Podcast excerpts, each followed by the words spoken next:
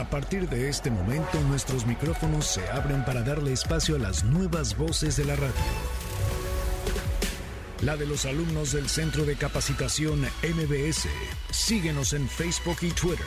Centro MBS. Esto es Ideas Frescas. Comenzamos. MBS 102.5 el siguiente programa de Ideas Frescas es solo de investigación. No queremos herir susceptibilidades de nuestro amable auditorio. Muy buenos días, señores. Soy Frida Sariñana, Frida la Mexicanita en redes sociales. Estás en Ideas Frescas. Eh, estamos muy contentos de que nos dejes acompañarte en esta mañana fría. La verdad es que sí está fría, ¿no? Está fresco, anda, anda fresco el día, pero está bien, ¿no? Porque el calor, hijo, ¿cómo ha de estar? Eh, domingo 29 de mayo, ¿qué pasó? Un domingo 29 de mayo, bueno, no, un 29 de mayo el teniente coronel Antonio López de Santa Ana se apodera de Jalapa con el plan de Iguala que declaraba la independencia de México. Ok, en la producción Arturo Chávez, Mario Antiveros en los controles. Eh, señores, vamos a tener premios más adelante para que no se despeguen. No les voy a decir todavía de qué porque es sorpresa. Ok, te quiero recordar que si tú quieres ser locutor profesional, Centro MBS es la opción perfecta para ti. Si quieres más información, puedes consultar eh, la página www.centrombs.com o marcar a los teléfonos para que te den más información 5681-1852 y 5681-2087, ¿ok? Estás sintonizando el 102.5 de tu radio. Nos acompaña Jackie Barrios Escalante, Diego Ortega, Eduardo, Luis Mocte y mi querido Damián, que le queremos mandar un saludo por ahí. Recupérate, Damiancito. Eso es profesionalismo 100%. Muchas felicidades. Ok. Oigan, a ver, por ahí vi un meme que decía, cuando, cuando los hombres a veces se sientan como raros, no se preocupen que las mujeres nos ponemos uñas en las uñas. Jackie, ¿cómo estás? Bienvenida. Hola Frida, ¿cómo te va? Muy bien, muchísimas gracias. Qué bonito domingo, ¿verdad? Un poquito más frío, un poquito que otros. Y sí, efectivamente vamos a hablar acerca de las uñas, eso que a todas las mujeres nos encanta. Y bueno, ¿te parece si vamos a la sección? Vamos a ver, ¿de qué se va a tratar el tema? Claro. Las tendencias no se detienen, la moda no se detiene y obviamente el glamour en tus manos tampoco. Conoce los modelos más extravagantes en el mundo de las uñas en la esmaltería. Eso, eso. A ver, Jackie, ahora sí cuéntanos, ¿qué pasa con las uñas? Un poquito en el tema. Antes de ir con las tendencias, quiero contarle a toda la gente que nos escucha y a ti, eh, ¿de dónde vienen las uñas? ¿De dónde viene toda esta tradición, todo este glamour de, usar uñas, ¿no? En las mujeres. Y uno pensaría que es relativamente actual, pero la realidad es que no. O sea, vienen desde Egipto y las usaban pues las personas que tenían un alto poder adquisitivo o eran prácticamente lo que sería la realeza. Eh, familia del faraón, toda la, esta familia faraónica la utilizaban para demostrar poder, para demostrar riqueza, dinero, vaya porque pues no, no eran de acrílico como ahorita las conocemos, sino eran de materiales eh, pues de oro, de, oro, de marfil, de todos estos eh, metales preciosos e incluso de huesos, ¿no? O sea, imagínate ahorita traer una uña hecha de huesos o de oro, ¿cuánto no han de pesar? Si las de acrílico luego ya son insostenibles. Y prácticamente se usaban para demostrar, como te digo, poder y riqueza, porque las clases trabajadoras o que estaban más abajo en, esa sociedad, no las podían utilizar básicamente por el tipo de trabajo que hacían. Eh, trabajos de carga, cocina, algo que no era tan eh, apoyable o que no se podía usar realmente este tipo de, de extensiones de uñas. Pero en la gente que tenía más clase social, evidentemente se podían usar y demostraban un poco más incluso hasta de refinamiento, ¿no? Y de ahí nos vamos a China, que es donde se inventan ya todos los colores. Siempre en China vemos que tienen texturas, telas, colores y ahí se empiezan a inventar los esmaltes. Específicamente, si quieren el dato, en la dinastía Ming. Ahí decoraban todo esto era con metales preciosos, oro, plata, y de ahí iban sacando eh, los pigmentos de algunas otras flores para crear los colores, que ahorita ya lo conocemos. Es todo un procedimiento bastante eh, antiguo, pero bastante interesante, la verdad, ¿no? Desde la antigüedad. Ya ahorita si te preguntas cómo es que llegamos a, a lo que conocemos ahorita Ajá. en cuestión de uñas, pues sí, ya fue en Francia en los años 30, específicamente con el rey Luis Felipe. De ahí porque pues ya sabes la leyenda de que no tenía unas uñas lo más estéticas posibles y cómo el rey no va a tener las uñas más bonitas de la corona, ¿no? Y empezamos, empezamos de ahí a crear pues estos kits de uñas, pero esto nos lleva a que ya primero eran normalitas y ya nos vamos a, donde- a otro extremo, cuando ya son extravagantes. No sé si a ti te gustan las uñas, Frida, o eres más partidaria de Yo le tengo un pánico a las uñas. Eh, Fíjate, eh, yo creo que la parte de esmalte y demás, pues es, es- está bien, ¿no? O sea, está muy bien eso. Pero ya cuando te metes un material, híjole, yo soy bien descuidado, entonces me ha pasado que tantito se me, que la puerta del carro o algo y ay, no se te vuela con la uña, es un No, y caos. aparte es un dolor horrible, ¿no? Pero Sí, sí realmente hay mucha gente y hay muchas tendencias que están muy extravagantes y una de ellas es las personas que utilizan eh, animalitos o insectos dentro de la uña. Entonces son las eh, estas uñas de alacrán y básicamente estas vienen de aquí de México, de Durango. son duranguenses y tienes tu alacrancito aquí en tu uña encapsulado para pues mostrar básicamente que se crearon para mostrar que la mujer es fuerte, es valiente y así, pero a mí me daría miedo tener un alacrán en las uñas. En algunos casos los ponen vivos, en la mayoría de los casos los ponen vivos y ya con el acrílico se encapsulan. Ay, no, qué horror. Yo no Digo, podría. cada quien, ¿no? O sea, yo creo que hay gustos para todos. A ver, cuéntenos en redes sociales, también eh, arroba centro MBS con el hashtag ideas frescas o márquenos a cabina 5166125. ¿Ustedes se pondrían este tipo de uñas o se las han puesto alguna vez? Jackie, ¿qué es lo más extravagante que te has puesto? En uñas, eh, yo creo que cuando te pegas como muñequitos de plástico, que también es otra de las más extravagantes, ahí el problema es que luego ya no puedes hacer nada. O sea, ya, ya ¿cómo vas a agarrar las cosas? Si es una extensión de uñas y todavía más plástico, sí te dificulta bastante. Ah, que se está poniendo de moda también Sí. ponerse panditas, ¿no? Y- Exacto, panditas de plástico Ajá. también es una tendencia. O esto es que se ponen cabello, ¿Cabello? cabello, así. Yo no podría porque pues en general las manos las utilizamos para agarrar cubiertos, tienen contacto con la comida. Y de ahí tener cabello en las uñas no creo que sea la mejor idea, o al menos no la más higiénica. Entonces, no sé, cuéntenos ustedes si se pondrían cabello o alacranes en las uñas, ¿no? Em, también hay algo que está muy de moda que son estas eh, eh, manicure temático, pero creo que eso va más hacia em, unas en ocasiones especiales, como Halloween, hacer col- cosplay, creo se llama, y esta parte de que son uñas como estilo de bruja o para caracterizarte. Creo que esas son válidas porque solo es un ratito, es algo más divertido, algo más mm, no tan cotidiano, que te lo puedes quitar fácilmente y no está ahí todo el tiempo, que ya no puedes cocinar, no puedes ir incluso al sanitario, que también es una incógnita, ¿no? ¿Cómo, cómo es que estas Veo, mujeres veo al van? producer preocupado por ese tema, o sea, ¿qué pasa con el baño? Sí, sí, sí, no, es, sí, es, sí es todo un tema. ¿Qué, qué otras tendencias? A ver.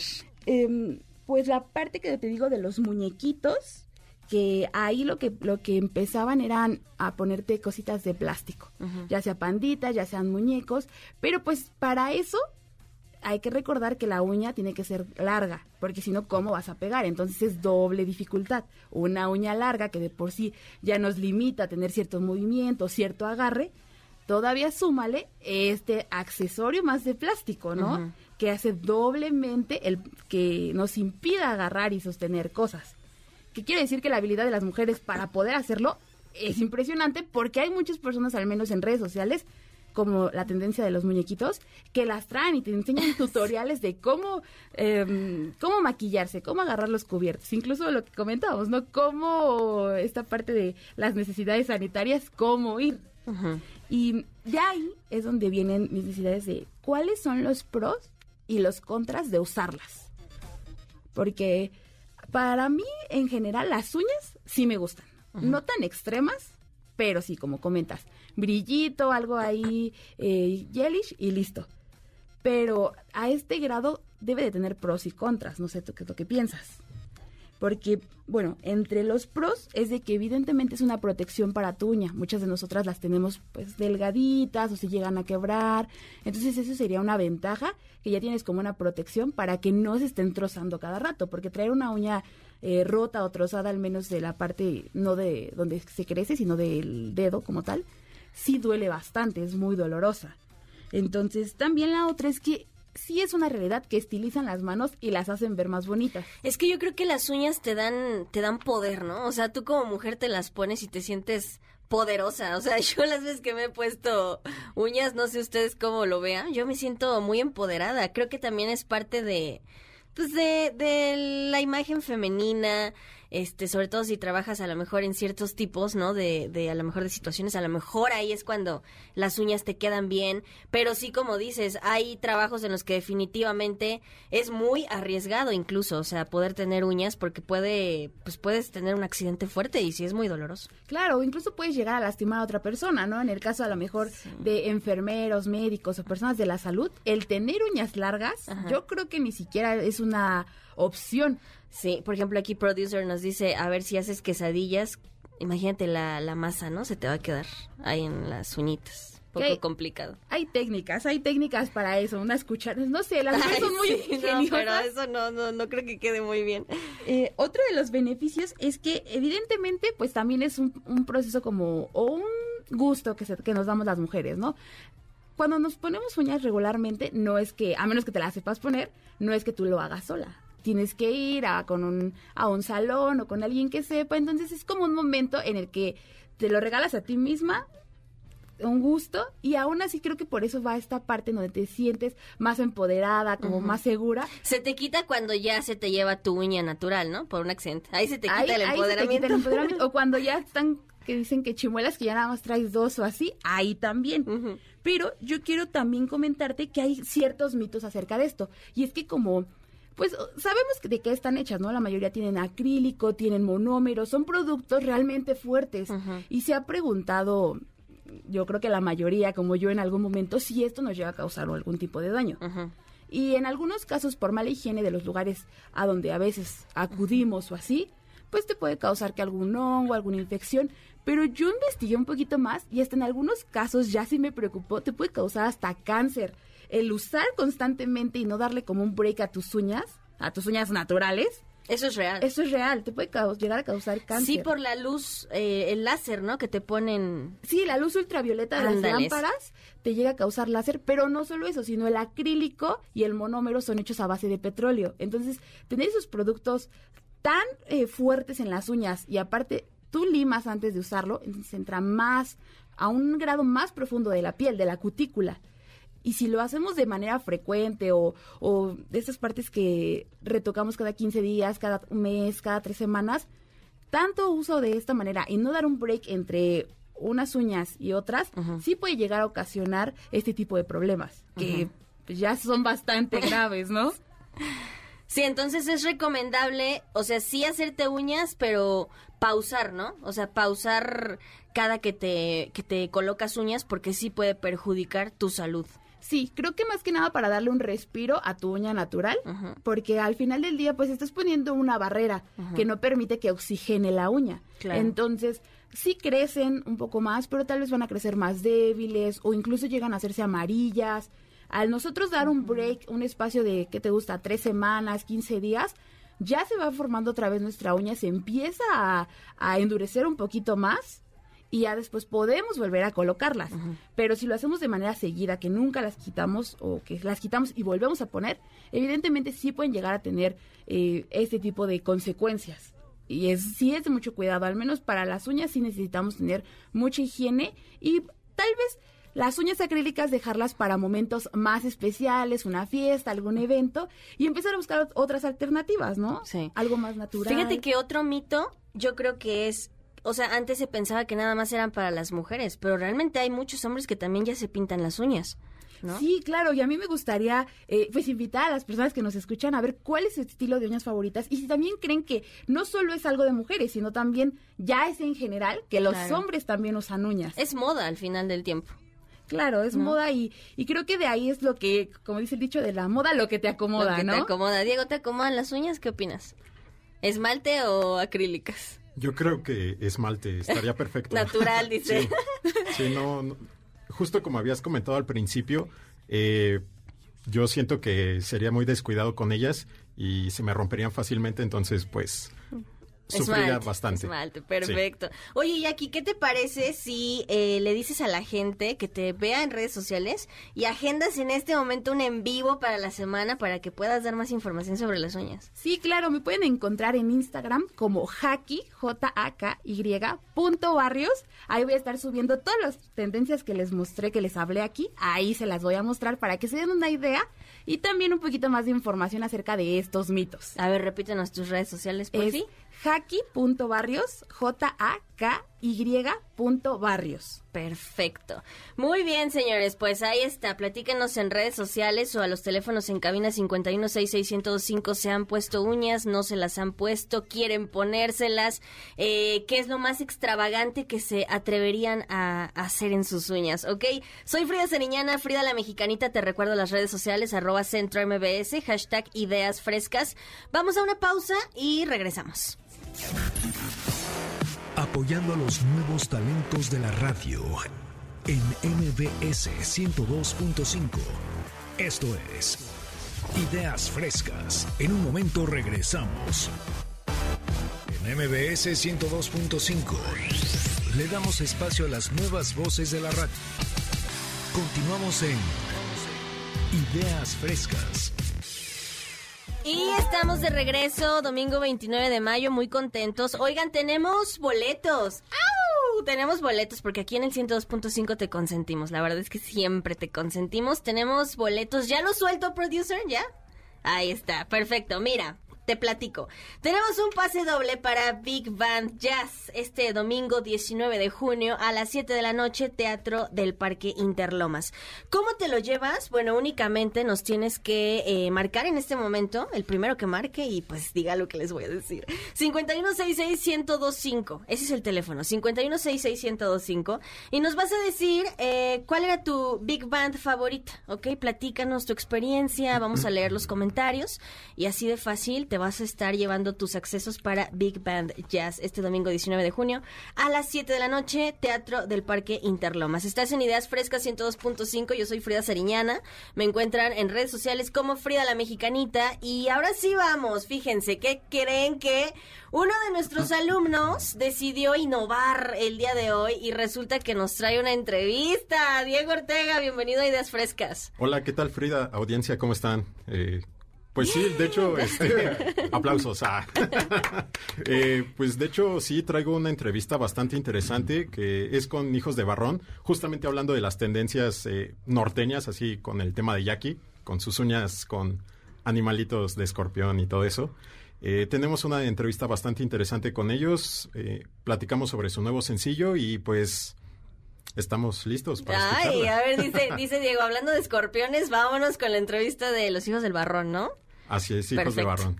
Vamos. Y a continuación, aquí en Ideas Frescas, yo, Diego Ortega, arroba Dieguidencio en todas sus redes sociales, tengo el honor de estar con Hijos de Barrón que nos vienen a platicar sobre su nuevo sencillo en días como estos. Señores, muy buenos días. ¿Cómo se encuentran? Muy buenos días, muy bien, gracias a Dios. Pues primero que nada, nos vamos a presentarnos. Este, mi nombre es Irán Barrón, soy primera voz y requinto en el grupo. Mi nombre es David Leiva, segunda voz y bajo eléctrico. Mi nombre es Jesús Barrón y toco la guitarra. Pues aquí andamos dándole con toda la promo, como decimos por acá en la, En un día como estos, en la ciudad. Ándale, así se llama precisamente la, la, la canción, eh, por acá por la CDMX. En un día como estos, eh, pues es un tema que trata de, yo creo que algo que nos ha pasado a todos, ¿no? Que, que de repente entre 100 días, o no sé, de repente hay uno donde no tienes ganas de nada, donde te acuerdas de algo que te hace daño, que te, que te pone nostálgico, que te pone triste. Entonces esta canción trata más o menos de ese tema, de que hay días que no son tan buenos y ahí estamos tristones queriendo echar una, una chelita, una, una, no sé, o ni siquiera querernos levantar a, a bañarnos, nada, queremos estar tirados ahí. una lloradita. Pues, pero de igual manera, cada quien lo va a interpretar a su manera. Algunos lo van a interpretar a- en cuestión amorosa y otros, pues, en cuestión, pues, alguna falta de algún ser querido, algún familiar que, que ya no tengan y pongan nostálgicos. Entonces, este, tiene, tiene varias formas de cómo, de cómo tomar la canción. A comparación de los videos anteriores, mm, me percaté que tanto Jesús como David no cuentan con sus instrumentos. Ah, sí. Eh, de hecho, al momento de la grabación de este video hubo Eh, ¿Alguna anécdota graciosa o curiosa que haya pasado? O incluso que no haya sido de este, que haya sido de otro video anterior. En este video nos, nos terminamos la comida que tenían afuera. Mientras, mientras, mientras Irán grababa, nosotros arrasamos con los, con los tacos todo lo que había. A mí, a mí me hicieron quebrar un espejo. me dijeron, ¿qué? ¿No eres supersticioso? Pues más o menos, ¿y por qué? No, pues es que hay una escena donde tienes que quebrar un espejo. Quería y no quería, ay, mira, pues ¿qué, qué puede pasar? Y agarré una botella que tenía, uh, lo hice pedazos, ahí sale. Si hubiera sabido eso porque lo hubiera quebrado otra persona, mejor para qué me lo hicieron quebrarlo a mí. Bueno, hablando específicamente de esta canción en días como estos, eh, tengo entendido que es una canción hecha en colaboración con Gusi Lau. ¿Ustedes cómo sienten mm, esta combinación de equipo? Gusi Lau, Hijos de Barrón. Pues él hizo su trabajo solo como compositor. Nosotros pues ya le damos el toque, o sea, la esencia de la agrupación, la hacemos nuestra y pues le damos la interpretación. Y hemos hecho una mancuerna bonita, fíjese, con, con Lau, que el corte anterior que se llamó, o se llama y si se quiere ir, también era una canción de, de su autoría. E- Esa sí era en colaboración, él la hizo con otros dos personajes más, con Ma- Max Cantú y José Esparza. Pero sí hemos venido trabajando, nos ha mandado varias canciones, eh, hemos hecho química, porque de repente nosotros somos muy abiertos a escuchar a cualquier compositor que aunque se vaya iniciando o que ya sea de los reconocidos y eso, la cosa es que nos tiene que gustar la canción, si no, pues no se hace, no se hace el- el- la machaca como decimos, entonces Claro. este con Gusi pues nos hemos entendido, él más o menos sabe lo que buscamos y nos lo manda y pues ahí hacemos la magia se puede decir ya entre pues la agrupación y, y el compositor. Ok, y bueno, para terminar esta entrevista con una pregunta un poco personal, no tanto. ¿Cuál ha sido el mejor consejo que les han dado y quién fue? Hay un consejo que nos dio un personaje, de hecho está en un video que dice simple y sencillamente respetar lo que se ve aquí, se queda aquí, y lo que se ve allá, se queda allá y listo. Eh, ¿Tienen fechas próximamente?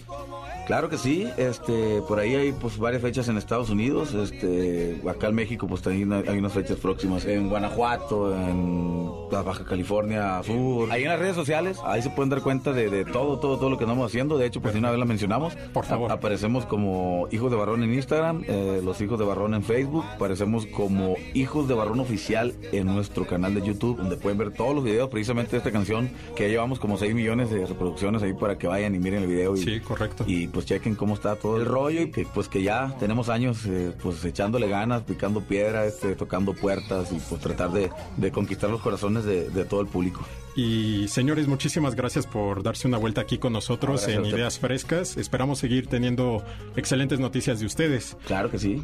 Muchas gracias a usted. muchas Pues, para la próxima nos traemos los, los instrumentos, los, los palos, como dicen los viejos de antes. Sí. No, se le los palos, dice. Claro que sí, pues ahí está. Y pues muchas gracias a todos auditorio.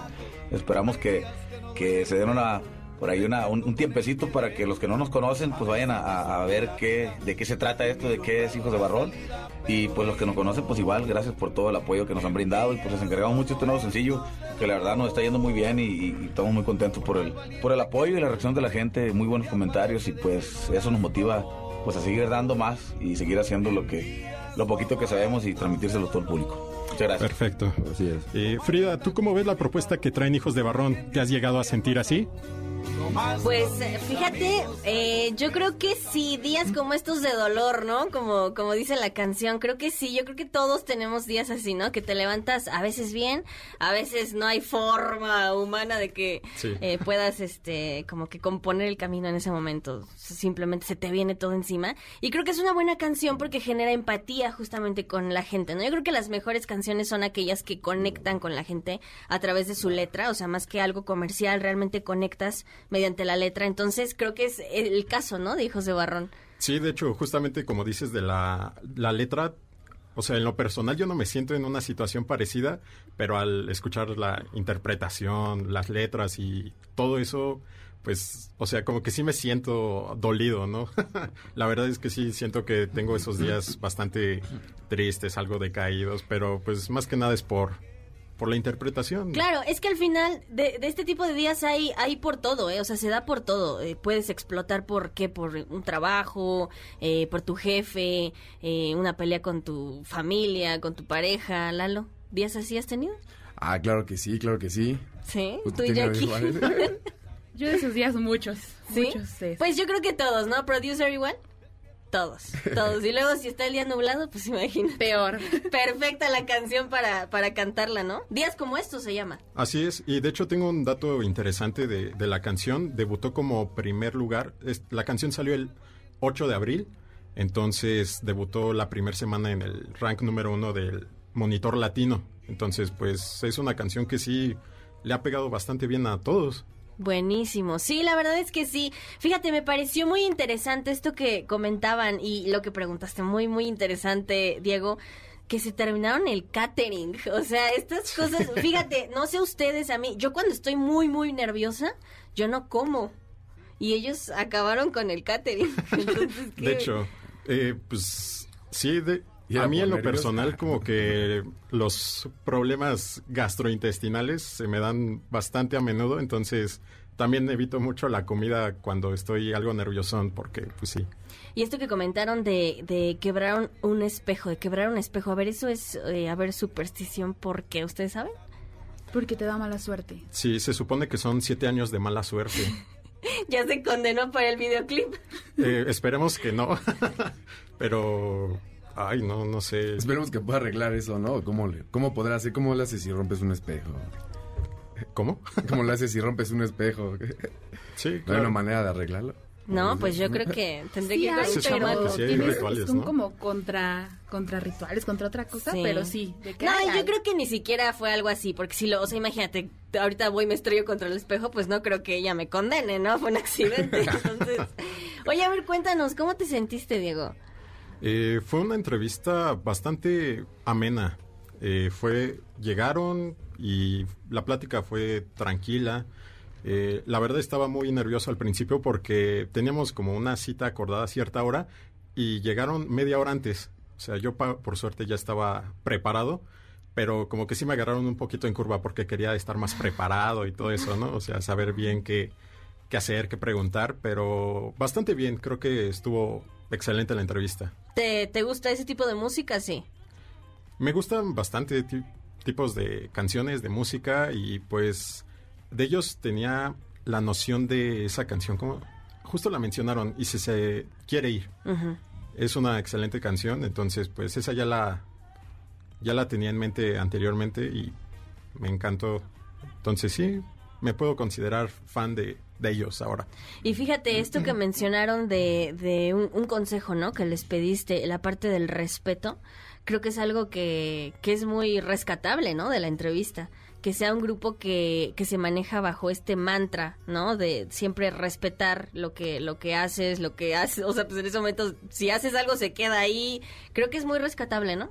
Sí, bastante, pero no sé qué opinen, eh, pues tanto la audiencia como nosotros, eh, pues ahí se los dejamos, ¿no? A su consideración, ya saben, eh, me pueden encontrar en redes sociales arroba dieguidencio, tanto en Instagram como en Twitter, entonces Exacto. para que Para nos que ahí, cuenten. ah, porque aparte vas a subir una foto, ¿no? Que te tomaste con, con los artistas. Exacto, entonces pues para que los conozcan tanto de oído como de vista. Pendientes, perfecto. ¿Nos repites tus redes, por favor, Dieguito? Sí, claro que sí, arroba dieguidencio con C y pues en todas las redes sociales estamos. Oigan, y si ustedes también quieren hacer entrevistas así de profesionales, por favor, inscríbanse a nuestro curso de Centro de Capacitación MBS. Te doy información en los teléfonos 5681-1852 y 5681-2087. Ok, más adelante tenemos más boletos. Más boletos, señores. Te digo cuáles y las dinámicas, eh, pues en el siguiente bloque, ¿te parece? Soy Frida Seriñana, Frida la Mexicanita en redes sociales, arroba Centro MBS. Regresamos.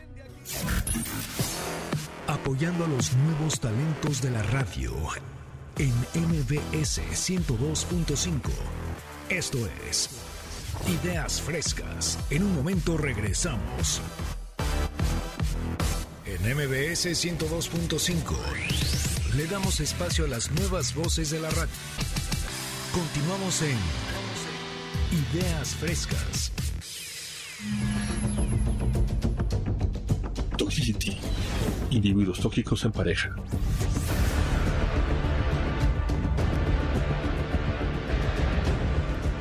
Que dijo, oigan, bienvenidos, ideas frescas, está sintonizando el 102.5. Oigan, eh, si se están apenas conectando con nosotros en la frecuencia 102.5, recuerden que nos pueden encontrar también en Ideas Frescas en Spotify, así encuentran el episodio completito, completito.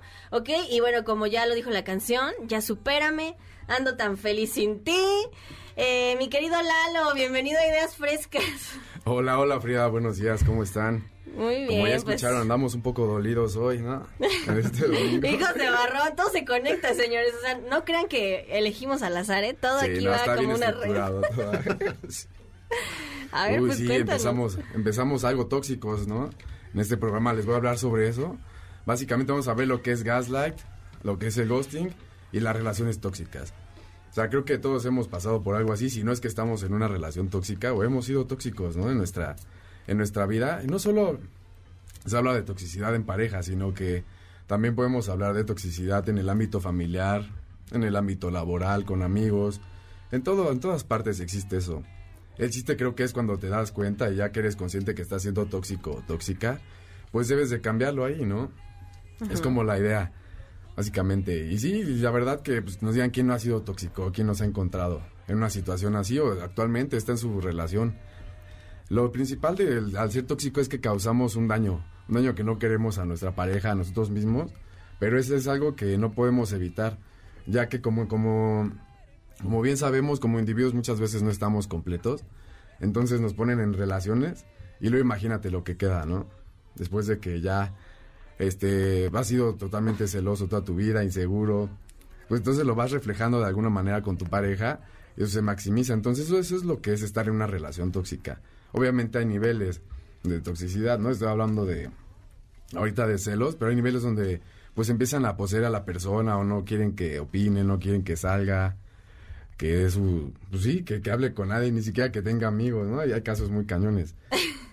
No sé, tú has estado en algo Fíjate, así, Frida. ¿nos yo creo que platicar? todos, ¿no? Yo creo sí, que todos. De hecho, verdad. producer ya quería jalar su banquito, pero le dije, no, amigo, aguántame tantito. o sea, pero yo creo que todos absolutamente hemos vivido una relación así, o varias, ¿no? Y es parte, pues, de la evolución como ser humano, es parte del crecimiento, parte de la madurez.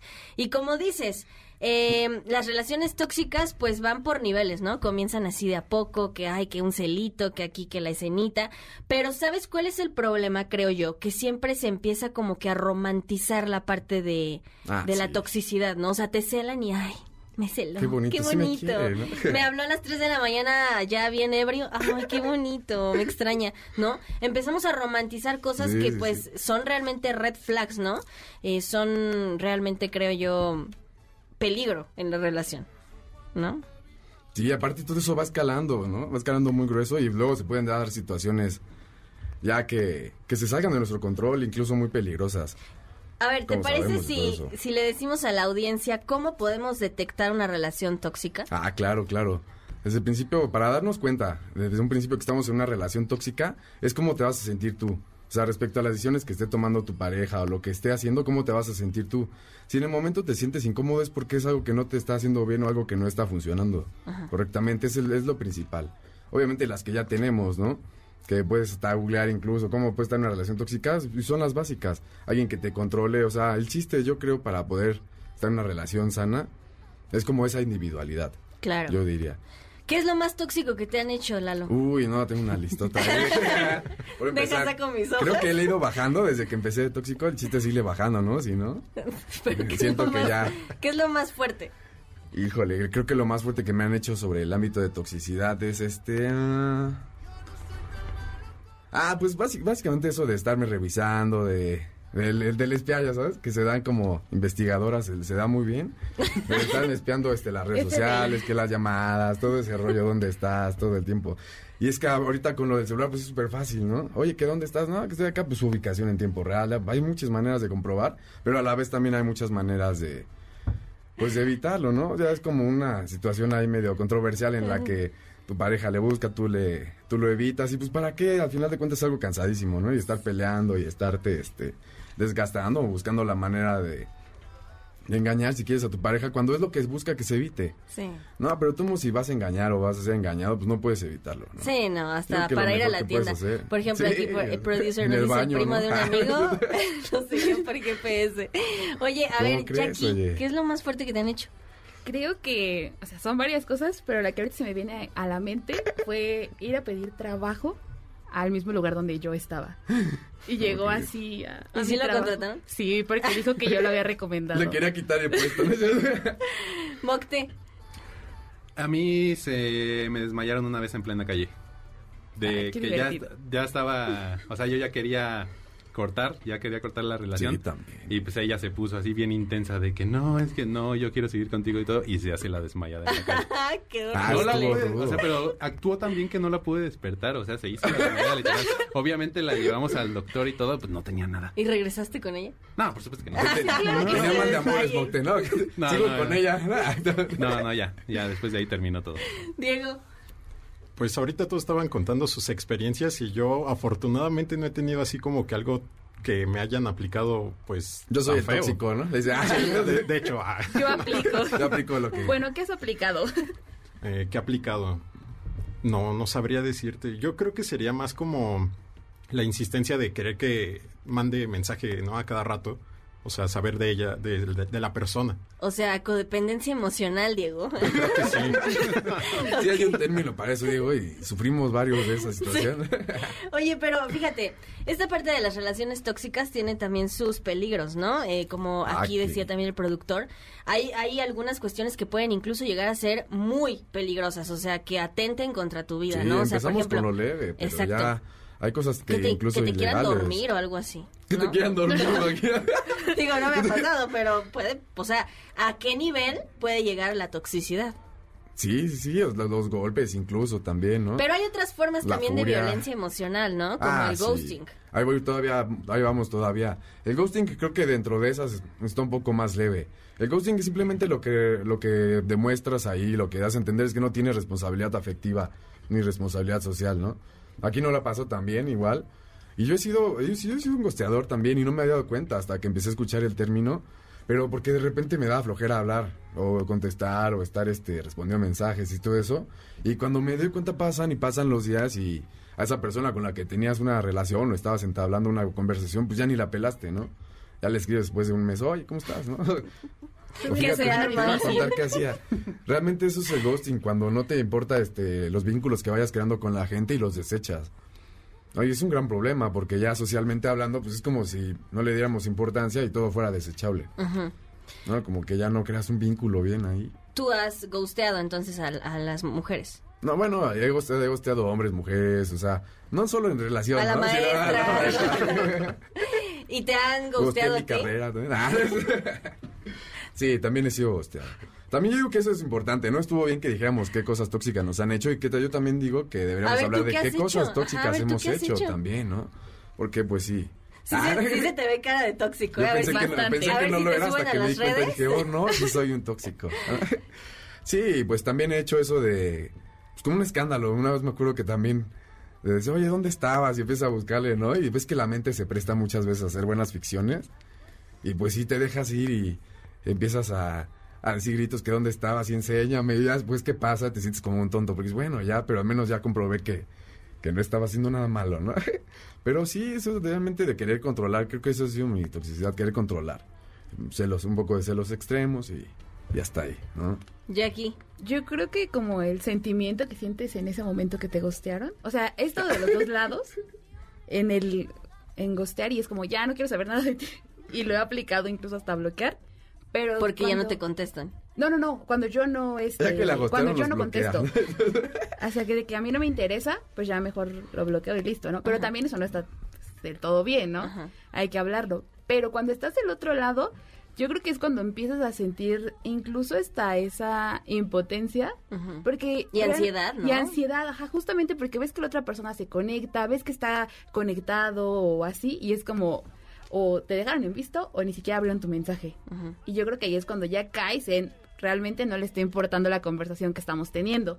Y pueden ser dos formas, lo dejas por la paz o empiezas a insistir, que creo que es peor, ¿no? De, ¿por qué no me contestas? Ya te vi. Y a la otra plática debe de estar muy interesante, ¿no? Sí, ante todo la dignidad. Dice, no, ya. Ajá, yo, yo sería partidaria de, si ya no te contestó, ya. Y Jackie sacando los multiversos. de, ¿Qué estará pasando? Tal vez está ocupado.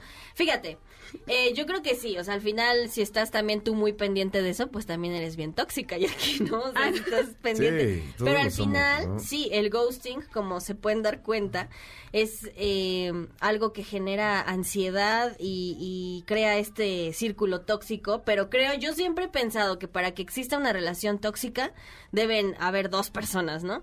Porque digamos, si a ti te gustean, si tú fueras sana, dices, ok, no le importó, fin, se acabó. Pero estás checando ya su última hora de conexión. no sé qué. Eso te hace entrar en el En- círculo en tóxico. Buscas una en esa venganza. ansiedad. No, no, no, pero son como los dos posibles escenarios. Ajá. O sea, el, el escenario que estaría el más correcto y más sano, como tú dices, que es, bueno, ya no me contestó, listo, Lo ahí termina dejamos. la interacción. Pero también está el otro, el que yo les comentaba, que sí llega a pasarle a la mayoría de la gente. Claro, Que nos es pasa estar y iniciar una ansiedad que probablemente an- antes de eso no la tenías. Pero ya, Pero- ya te acostumbraron a algo. Pero Algo eso, más que eso nace ¿no? por que- una interacción intermitente, porque ya lo hizo varias veces, o ya lo presentaste en varias veces, en, en- no, no con esa persona, pero sí en otras relaciones. Sí. Sí, ese también es una técnica, ¿eh? Es todo, todo un arte esto de la toxicidad. Sí, ¿cómo Mocte, que? ¿qué es lo más tóxico que has hecho? Que yo he hecho, básicamente yo creo que el ghosting, o sea, sí llegué una ocasión a salir con una chava, pero es que desde el principio ya iba mal porque yo salí, yo empecé a salir con ella más que nada por presión de mis amigos así de, no, es que ella le gusta, así que no es que... Y yo dije, bueno, va, a ver cómo se va dando. Pero no, o sea, no empezaron a funcionar las cosas desde el principio y yo ahí sí la regué porque yo hubo un momento en el que ya simplemente me desaparecí, ya ni le dije nada y todo y pues sí, ahí sí reconozco que sí la regué. Ya ves, Mocte, que te costaba decirle que no iba a haber citados. Y Ajá, ya. exacto, o sea, sí pude haber hablado fácilmente con ella de, oye, sabes que no, no me estoy sintiendo cómodo, pero en lugar de eso preferí. Es que es más fácil, ¿no? También yo digo. O sea, muchas veces O sea, es, más, fácil, pero no es lo hacer- correcto. rostear a la gente, Eh, pero... pe- exacto, es más fácil, pero creo que Sí, lo no es correcto es ser claros, ¿no? Porque qué necesidad de causarle a alguien ese estrés, ¿no? O- Sí, decirle, oye, mira, la verdad no busco nada, este, contigo. Ajá. y ya, ¿no? O ya me aburrió estarnos escribiendo. Sí, sí, ya no, ajá. Sí, hay que ser claros, chavos, para que no, no, para que no, la gente no sufra. Sí, pero pues por eso vamos aprendiendo, ¿no? Con Exactamente. relaciones y... Exactamente. Dieguito, lo más tóxico. Ah, pues ya nos dijiste, ¿no? Sí, ya. Tú eres pero el tóxico ahorita me acordé de, hablando del ghosting, que sí me han llegado a ghostear. Y fue hace como dos meses. Así prácticamente era algo que quería decir, ¿no? De también depende mucho de las personas con las que tienes ese tipo de relación. Por ejemplo, esta chica que me gusteó fue alguien que había platicado exagerando dos semanas. Entonces, pues así de la nada dejó de responder. Y pues fue fácil dejarlo así de, ah, pues ya no respondió. Oye, pues, te la esperas también, ¿no? Ajá, entonces no, no hay tanta bronca en ese sentido cuando son, no hay tanto apego emocional. Exacto, eso es importante. Oye, Lalo, y ya para pues ir cerrando, platícanos del gaslighting, a ver qué, qué se Ah, trata. el gaslight, ese está cañón. Creo que para mí es el peor de todos. De estos tres que hemos hablado. No sé, ya tendrán sus opiniones y todo, pero yo siento que es el que más puede transgredir a una persona o incluso sí, volverlo loco, ¿por qué no? ¿Por qué me señalas? Ah, Es como Pero ¿cómo, se cómo te con- han- o sea, ¿en qué gasleado. consiste? ¿De qué se trata? El gaslight lo que, lo que hace aquí, básicamente es algo psicológico. Ahí sí ya vamos un poco de lado, dejamos un poco de lado la violencia de toxicidad y ghosting y vamos más hacia lo que es este la violencia emocional, bueno, violencia psicológica, tal cual. Es como si tú, por ejemplo, Frida, me estás diciendo que yo en la mañana desayunaste y yo nada más porque quiero hacerte creer mal, te digo, no, no has desayunado, pero si lo acabo de hacer, ¿no? Entonces Estás insisto loca, tanto, ¿no? ajá, insisto tanto, empiezo a decir que estás loca, que cómo crees, que tú, tú te empiezas a creer que sí estás loca. Ujú. No, no, entonces ahí lo que tiene esta pareja o lo que está haciendo el la hacia la víctima es que esta piense que realmente está mal, ¿no? En varias ideas.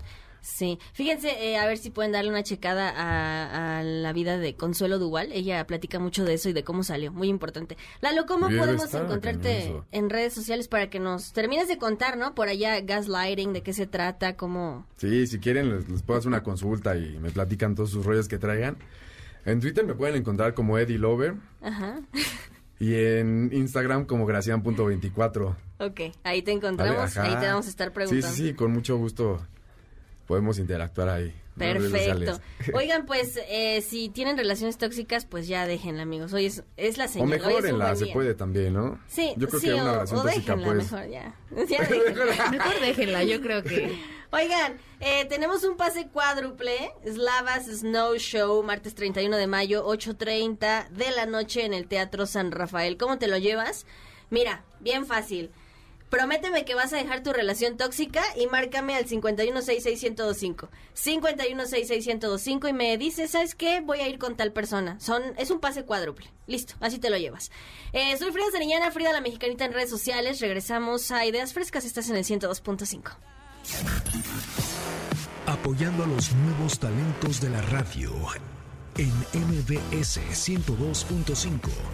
Esto es Ideas Frescas. En un momento regresamos. En MBS 102.5 le damos espacio a las nuevas voces de la radio. Continuamos en Ideas Frescas. Bienvenidos a Agenda MBS. Estás en Ideas Frescas 102.5. Yo soy Frida Sariñana, Frida la Mexicanita en redes sociales. Y eh, bueno, también coméntanos, arroba centro MBS, hashtag Ideas Frescas. Platícanos cómo te la estás pasando. Nos acabas de sintonizar. Te recuerdo que también puedes encontrar eh, el episodio completo del día de hoy y de cualquier domingo en Spotify. Así nos encuentras. Ideas Frescas, ¿ok? Y bueno, vamos con un poco de fantasía. A ver, ya tuvimos como que una lloradita, glamour, relaciones tóxicas. Vamos. Vamos a lo, a lo fantástico, ¿no? Ya para olvidarnos de, del cucaracho. Vamos, Macte, bienvenido a Ideas Frescas. Hola Frida, qué bonito estar aquí otra vez en Ideas Frescas, trayéndoles mucha información a nuestro público que nos está escuchando ahí en casita. Y pues sí, el día de hoy les traigo un poco de fantasía, vamos a estar dando unas recomendaciones de algunos libros precisamente de fantasía, pero que no son tan conocidos. O sea, a lo que voy con esto es que no voy a estar hablando ni de Harry Potter, ni del Señor de los Anillos, ni de Juego de Tronos, porque estos son ya libros que todo el mundo conoce, o que si tal vez no los has leído, pero pues ya viste las películas o la serie en el caso de Juego de Tronos. Entonces vamos con algunas recomendaciones de libros de fantasía que no son tan conocidos. Puedo empezar ya. Dale, De- dale. de Está muy bueno porque inicio. fíjate, ya la gente va a poder, a toda la gente que le late, ¿no? Esta parte de la fantasía, pues vamos a ver algo que seguramente no conocías. Sí, tratar de incentivar un poco el gusto por la lectura en las, en las personas que nos están escuchando. Así que vamos con el primero y también va de la mano el primero ligado un poquito con el tema de las relaciones tóxicas. Pero bueno, vamos a empezar con este Está primer libro eso. que se llama Hija de Humo y Hueso. Este libro es escrito por la estadounidense Lainey Taylor. Este libro salió por allá del 2011. Yo lo leí en aproximadamente en 2012, que fue cuando apenas entré en la universidad. Y de hecho, de, los, de las recomendaciones que les voy a dar, este libro es como el de la temática más juvenil todavía. O sea, los otros libros ya son temas un poco más maduros, pero este todavía tiene por ahí ciertas temáticas juveniles. Este libro, la protagonista es una chava llamada Karu. Es una chava que a primera vista tú podrías decir que es una persona completamente normal. Es una estudiante de arte en la ciudad de Praga, ahí en República Checa. Pero pues obviamente tiene por ahí un secreto. Y es que ella cuando, cuando era bebé, cuando era una niñita chiquita, la adoptaron un grupo de quimeras. Iban a decir que son las quimeras. Las quimeras en este libro son criaturas con aspecto mitad humano, mitad animal. O sea, por ejemplo, el- en el caso de, del jefe de este grupo de quimeras que adopta a Karu, es una criatura con la cabeza de carnero, el torso de un ser humano y el- las patas de león. Y así de este estilo, esas son las quimeras. Entonces, Karu es, es adoptada por ellos y ya crece y hasta trabaja, empieza a trabajar para ellos, los ve como su familia. O sea, para Karu es su familia este grupo de quimeras. Y vas a decir, bueno, ¿y cómo es posible que existan quimeras en, en la Tierra? Es que ahí va el otro caso. Se supone que en este libro es un universo paralelo aparte de nuestro planeta Tierra. Así, existe un universo paralelo al que solo puedes acceder mediante ciertas puertas, ciertos portales que existen alrededor de todo el mundo. Entonces, en Praga, en la ciudad que vive Karu, hay uno de estos portales, entonces se le facilita mucho más estar yendo y viniendo ahora sí que entre universos.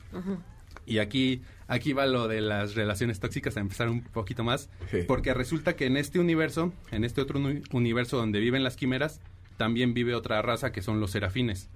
Los serafines, pues básicamente son lo que todos conocemos como ángeles, o sea, seres altos, hermosos, de alas, etcétera, etcétera. Entonces, estas dos razas en este universo, quimeras y serafines, han estado en guerra toda la vida. O sea, son razas enemigas de, desde nacimiento. ¿Cuál es el problema aquí? Que Karu conoce a un serafín y pues, adivinen qué va a pasar. Se ocurren muchas cosas. Se enamoran, Ah. o sea, se enamoran, sí. Hablando de relaciones tóxicas, se enamora Karu, que es no de la raza de las quimeras, pero pues convive con ellas. Se enamora de un serafín que es completamente su, su enemigo natural, por decirlo así. Entonces, la trama de este primer libro es básicamente la guerra eterna entre quimeras y serafines, pero también este amor imposible entre, entre Karu y el, y el serafín. Ya después de ahí se va desarrollando toda la historia de cómo fue este amor. La verdad está bastante interesante. Este es el primer libro de una trilogía. Son tres libros. Que el primero es Hija de humo y hueso, el segundo es Días de sang- sangre y resplandor y el tercero es Sueño de dioses y monstruos. De hecho, todavía estos libros se pueden conseguir relativamente fácil en cualquier librería o en tiendas en línea. La verdad, bastante recomendable. Segundo libro que, del que vamos a hablar. De este voy a hablar un poquito más rápido porque básicamente es el que tiene la trama más, más sencilla. Este libro se llama Seis de Cuervos, escrito por Lee Bardugo. Este libro, no sé si han visto alguna vez esta película protagonizada por George Clooney, que se llama La Gran Estafa, que es un grupo de Mm, ladrones sí, que sí, sí. tr- tiene que robar unos casinos en Las Vegas, Ah, me sí, parece. sí, Ay, sí, que sí. planean todo el rollo. Básicamente es la misma trama en el libro, solo que en un mundo completamente de fantasía. El protagonista de esta historia es un experto ladrón llamado Cass Breaker, que al principio de la novela solamente él es el dueño de un antro, de un antro llamado Club Cuervo. Entonces al principio de la novela él solamente se dedica a, a dirigir ahí su antro, todo tranquilo, hasta que en un determinado momento le llega la oferta de realizar el robo más grande que ha existido en la historia. El único problema es que este robo lo tiene que realizar en una fortaleza que se llama la Corte del Hielo. ¿Y cuál es el problema? Que esta corte, esta fortaleza llamada la Corte del Hielo, es el lugar más impenetrable de la Tierra. O sea, no hay forma de que puedan entrar ahí a robar o, o a cualquier cosa que quieran hacer. No hay forma. Está lleno de, de los mejores guardias, militares, lleno de hechizos, todo. O sea, es imposible entrar a esta fortaleza. Pero pues obviamente eso no va a detener a, a Cass, por lo que se dedica a juntar un grupo de ladrones. En total son seis ladrones, cada uno experto en su en una habilidad en específico. Ahí tenemos un experto tirador que maneja cualquier tipo de armas y tiene la puntería perfecta. Tenemos a una chava que es experta en el manejo de cuchillos. Tenemos a un espía y el propio Cass que es un experto en abrir cualquier cerradura, cualquier puerta que, que se le ponga enfrente, él la puede abrir. Entonces este grupo de ladrones se reúne para poder llevar a cabo este robo. Y por eso les digo que es básicamente la trama de, de la gran estafa, pero llevada a un, a un libro de fantasía. Este libro de fantasía también es parte de una... Esta es una biología, solamente son dos. El primero es Seis de Cuervos, el segundo es Reino de Ladrones. Así se llaman los dos libros. Vamos a seguir con el tercero, con la tercera recomendación. Este yo creo que es uno de mis favoritos. Aquí ya, ya dejando de lado los temas juveniles como en Hija de Humo y Hueso, este sí ya se va completamente a, a otro aspecto. Este libro salió desde el 2005, se llama El Antris. Es este, escrito por el autor Brandon Sanderson. De hecho, este es el primer libro de este autor. Es su álbum, su álbum, su libro debut. Y este ya toca temas más políticos, también se mete incluso en temas ya más religiosos. ¿Por qué? Esta es la historia de dos reinos. La capital de uno de estos dos reinos es el Antris. El Antris es, era, bueno, más bien, era una ciudad así formidable, hermosa, fructífera en todos los aspectos, la mejor ciudad que tú te podías imaginar. Y sus habitantes, o sea, era tan, tan formidable que sus habitantes eran considerados prácticamente dioses. ¿Por qué? Porque llegaron a manejar de forma tan avanzada la magia, porque obviamente en este mundo existe la magia, entonces llegaron a manejar de forma tan avanzada la magia que podían hacer lo que se les imaginara. O sea, lo que se imaginaran ellos lo podían hacer. El único límite de creación era su imaginación. Entonces, llegaron a, manejar también la magia que eran considerados dioses por el resto del reino. Aquí el problema cuál fue, como muchas veces decimos todo lo bonito tiene que terminar en algún momento, cae una maldición sobre la ciudad. Esta maldición provoca que la gente de ahí de Elantris se empiece a infectar de una enfermedad. Aquí en el libro le llaman la transformación a esa enfermedad. Entonces, básicamente, a los que se infectan por esa enfermedad se convierten en muertos en vida.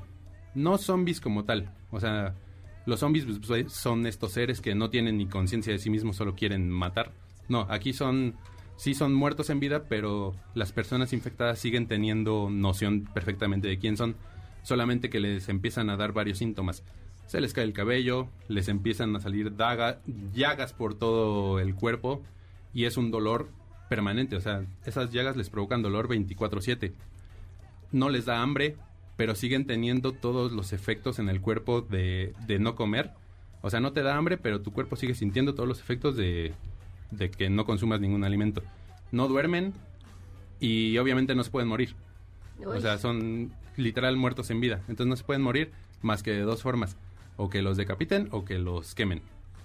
Entonces esta, esta ciudad se convierte en una fortaleza y todas las personas infectadas las mandan ahí para que obviamente queden ahí en cuarentena y ya no ya no puedan salir jamás. Entonces, esta historia se se resume en tres protagonistas. Una pareja de príncipes que cada uno pertenece a un reino distinto del que les comenté al principio. Se iban a casar. Estos príncipes ya estaban de esos matrimonios por contrato que antes eran muy famosos para unificar reinos y mantener la paz entre reinos.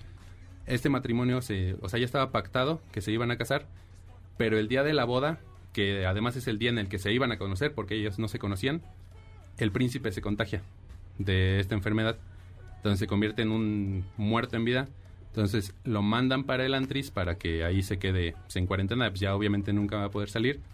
Entonces los tres protagonistas, los tres puntos de vista, es el príncipe mostrándonos pues todo ese proceso de la enfermedad, cómo lucha contra esa enfermedad, también es el que más nos da detalles de cómo es la ciudad y cómo era antes esa ciudad. Ajá. Que me gusta mucho ese protagonista porque a pesar de todo lo que está pasando, de que pues está ya enfermo y es una enfermedad incurable, pues no, él nunca pierde la esperanza, o sea, siempre tiene algo positivo para decir. La segunda protagonista, que es la princesa, ella, eh, a pesar de que pues ya no se pudo casar, de todas maneras va al reino del príncipe para empezar a manejar todas las cuestiones políticas y para tratar de, a pesar de ya no estar casada, mantener, tratar de mantener esa paz entre los dos reinos porque pues a final de cuentas siempre existió como mucha tensión entre, entre esos dos reinos. El problema es con el tercer protagonista porque el, el tercer protagonista es un sacerdote, pero más que un sacerdote es uno de estos fanáticos religiosos que más que una religión ya es básicamente una secta lo que él tiene él es de otro reino aparte, no de los dos de los que les platiqué. Es de otro reino que quiere venir a aprovechar esa tensión que existe entre esos dos reinos para empezar ahora sí que a evangelizar a todo el mundo y convertirlos a su a su religión, a su secta más que nada. Y lo peligroso de este tipo es que tiene todo un ejército atrás y él hizo la promesa de que si en tres meses no no puede evangelizar a todo el mundo, los va a destruir. Buenísimo. Oye, muy buenas recomendaciones, Mocte. Eh, pásanos tus redes sociales para que ahí nos sigas contando otros libros de fantasía. Sí, ¿no? claro que sí. Ahí si me quieren preguntar, ya sea recomendaciones de fantasía, ciencia ficción, terror, lo que sean, ahí con todo gusto. Arroba Luigi Mock en Instagram y Luigi Mock-bajo en Twitter. Ok, perfecto, mi querido Luigi Mock. Muchísimas gracias. Oigan, pues ustedes están en el 102.5 Ideas Frescas. Estamos con los alumnos del Centro de Capacitación MBS. Si tú quieres ser un locutor profesional, marca los teléfonos eh, 5681-1852 y 5681-2087 o www.centrombs.com. Ok, soy Frida Sariñana, Frida la Mexicanita en redes sociales. Regresamos apoyando a los nuevos talentos de la radio en MBS 102.5. Esto es Ideas Frescas. En un momento regresamos. partir de este momento nuestros micrófonos se abren para darle espacio a las nuevas voces de la radio. La de los alumnos del Centro de Capacitación MBS. Síguenos en Facebook y Twitter. Centro MBS. Esto es Ideas Frescas. Comenzamos. MBS 102.5. Buenos días, oigan, nosotros continuamos en esta segunda hora de Ideas Frescas. Muy buena canción, esa canción como que es para, para sábado, ¿no? para ir a enfiestar.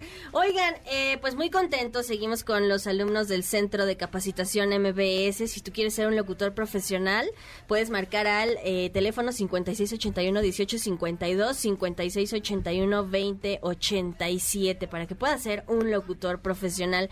¿Qué creen? Que tenemos ahora boletos, tenemos boletos para Vaselina, pase doble, un pase doble para Vaselina, el musical sábado 18 de junio a las 5 de la tarde en el Foro Cultural Azcapotzalco. ¿Cómo te lo llevas? Pues márcanos en este momento a los teléfonos en cabina 5166125 y dinos qué versión de Vaselina te gusta más, ¿ok? Así de fácil te lo llevas. 5166125 qué versión de Vaselina te gusta más y listo, ya tienes tus accesos. Y bueno, pues ahora sí, vamos con mi querido Iñaki Rosete. Iñaki, bienvenido a Ideas Frescas. Hola Frida, hola amigos que están aquí con nosotros en la cabina y también a nuestro público. ¿Cómo se encuentran en este domingo temprano, pero con toda la actitud de tener un buen fin de semana? Sí, con esa canción y una barbacoa al rato, yo creo Sí, que claro. se está armando un buen domingo, ¿no? Claro, claro, y pues obviamente aquí también estamos con toda la actitud de, de traerles la mejor información a todos nuestros radioescuchas. Perfecto. A ver, cuéntanos, ¿qué, ¿qué cosa innovadora nos traes el día de hoy? Pues el día de hoy les traigo eh, plática muy, muy eh, entretenida sobre leyes que pueden ser absurdas, irreales, toda esta cancelación que hemos estado viviendo en los últimos eh, dos años de pandemia. Sabemos que ahorita ha estado mucho lo de la cancelación a influencers, a personas del medio y, y demás, pero ahora no se trata de personas, sino de acciones y de situaciones que se pueden llevar en el día a día, pero en diferentes países del mundo. Oye, ¿qué te parece si presentamos el tema? A ver, Claro, vamos a ver, ¿de adelante. qué será que vamos a hablar? Que nadie te diga qué hacer. Tómate un dato. Las prohibiciones absurdas están a la orden del día. Con Iñaki Rosete.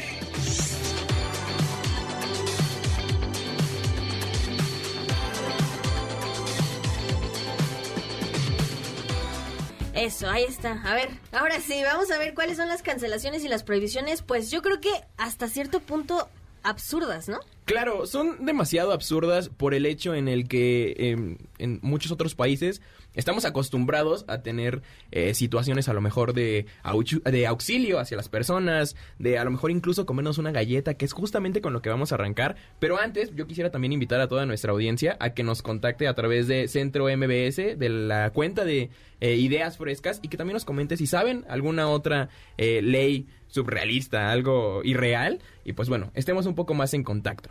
Pero para empezar, eh, ustedes aquí que están conmigo, ¿alguna vez pensaron que la Navidad, y para ser más concretos, comer galletas en Navidad podría ser algo que esté prohibido? No. ¿No? Jamás. No, no. Pues esto es real y es que en Gran Bretaña existía una persona llamada Oliver Cromwell, que fue un líder político militar inglés que convirtió a toda Inglaterra en una república democrática mejor conocida como Mancomunidad de Inglaterra. Y en el año de 1644 prohibió celebrar Navidad porque consideraba que esta era una fiesta inmoral. Las personas pues obviamente se volvieron locas, hubo un gran revuelto en toda la sociedad y se terminó decidiendo que la Navidad era una fecha muy dulce, era una fecha en donde todos abrazaban, todos querían estar con la familia y pues esto más que nada molestaba a Oliver y decidió y puso la ley como tal de que no se podía comer dulces, galletas, pasteles, nada dulce en eh, las fechas de Navidad. Y lo curioso es que hasta el momento esa ley sigue vigente y no hay nada que lo elimine. Entonces, eh, moralmente, las personas en Inglaterra, en Gran Bretaña, que consuman pues algún pastel, algo dulce, se pueden ir a la cárcel e incluso existe una, una multa de 500 dólares por cometer este acto. Existen muchísimas otras leyes que a lo mejor te pueden eh, prohibir, no sé, cometer un crimen, un asalto, un homicidio, lo que podamos eh, eh, nosotros imaginarnos. y pues es al- algo que está penado, pero también en esas leyes se incluye el comer cosas dulces en Navidad. Fíjate, un poco, pues, increíble de creer, ¿no? Porque realmente en Navidad, pues, ¿qué haces? Que las galletitas, este... La comida. Exacto, que el pie, ¿no? Eh, Claro, es- hablábamos de eso, es una fecha familiar en donde obviamente lo que tú buscas es como salir de esa zona, eh, a lo mejor un poco de caos que tienes durante todo el año y disfrutar de tus seres queridos, tener una rica cena, una comida agradable y pues buscas, todos buscamos, comer demasiado en esas fechas para después venir con el tengo el propósito de bajar de peso, tengo el propósito de hacer ejercicio es como va subiendo que en muchas ocasiones no se llega a cumplir. pasando. Claro, pero en Inglaterra, en Gran Bretaña, no pueden hacer esto. Entonces, pues es uno más de los países que tienen como este tipo de leyes, pues un poco irreales o que llegas a pensar, qué tontería que tengan, Claro, que tengan absurdo, esto. absurdo. Claro. Y bueno, eh, los países asiáticos también no se quedan atrás. En este caso, lo que es China, ellos tienen un- una frase muy común entre la sociedad, que es el destino está en primer lugar, la suerte toma el segundo lugar y el Feng Shui es el tercero, que para aquellos que no sepan qué es el Feng Shui, es un antiguo sistema filosófico que se basa en eh, ocupaciones conscientes de la armonía del espacio, lo que en otras palabras es como influenciar a que el positivismo esté en todas las personas. Entonces, China tiene prohibido rescatar a aquellas personas que se estén ahogando. Si tú llegas a ver que un niño, una señora, lo que tú quieras, se está ahogando, como chino, no puedes interferir. Porque ellos tienen la creencia filosófica de que es inmoral interferir con el destino de las personas. Entonces tú no puedes salvarlos porque estarías eh, como interviniendo en, en su futuro, tanto en el mundo terrenal como en el mundo espiritual. No sé si alguna vez han escuchado en las películas esto de, eh, en lugar de eh, salvar mi vida, la terminaste arruinando. Esto viene de justamente eh, esta filosofía oriental en donde las personas no podemos interferir con las decisiones de las demás personas.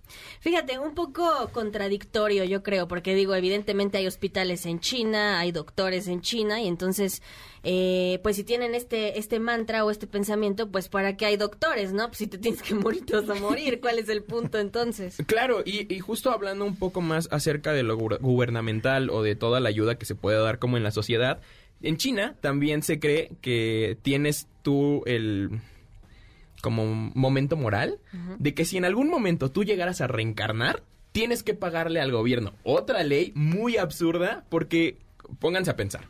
Imagínense que el día de hoy X persona se muere y al siguiente día lo ves caminando en la calle y le dice un policía, oye, oye, detente. ¿Pagaste tu impuesto por Págame por haber, vivir. por haber Revivir. revivido?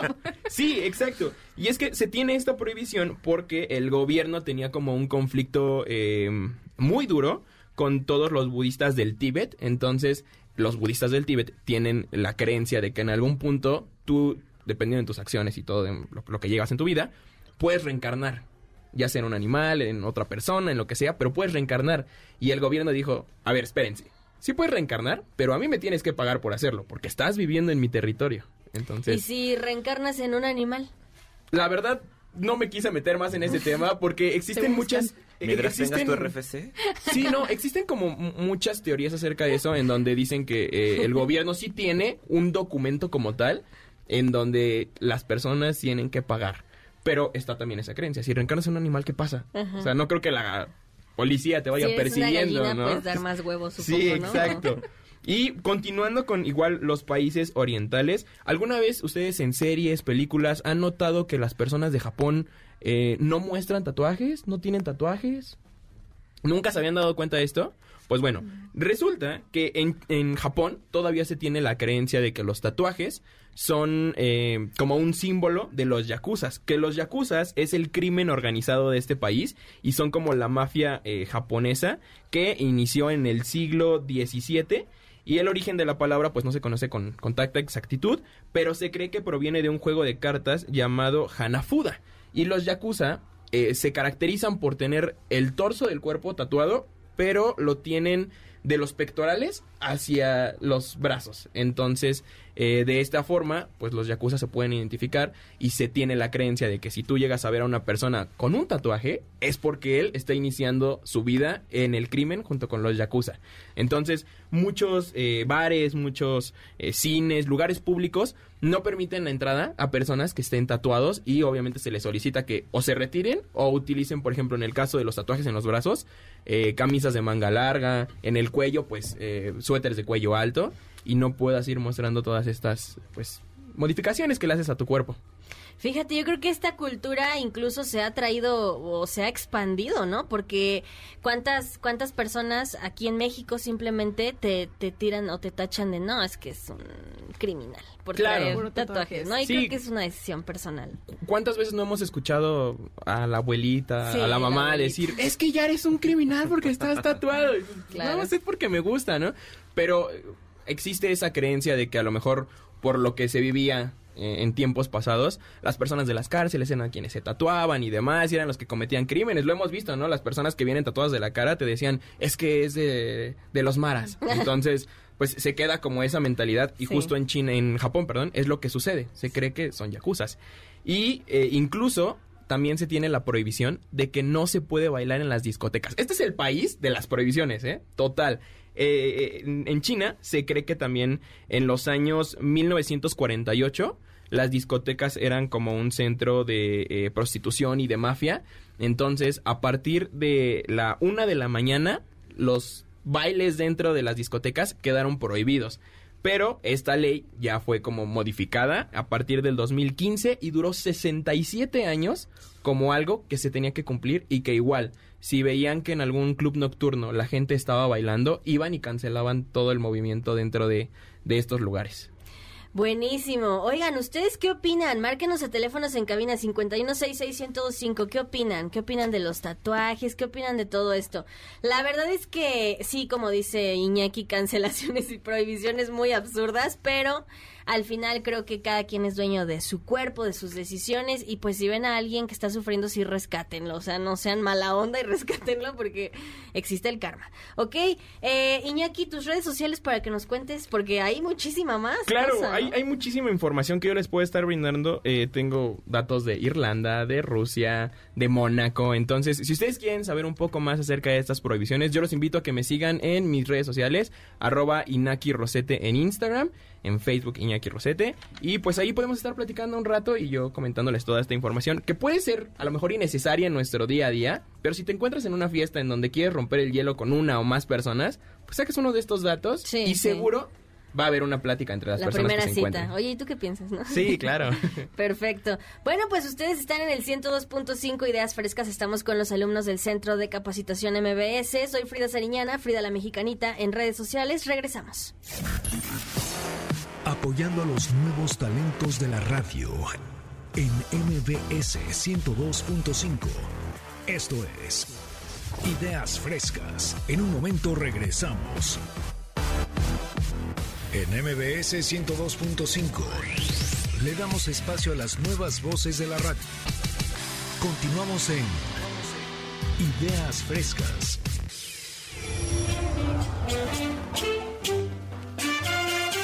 Porque nada se repite dos veces. Ya comienza la tertulia de Clio. Historias que sirven para nada con Arturo Silva.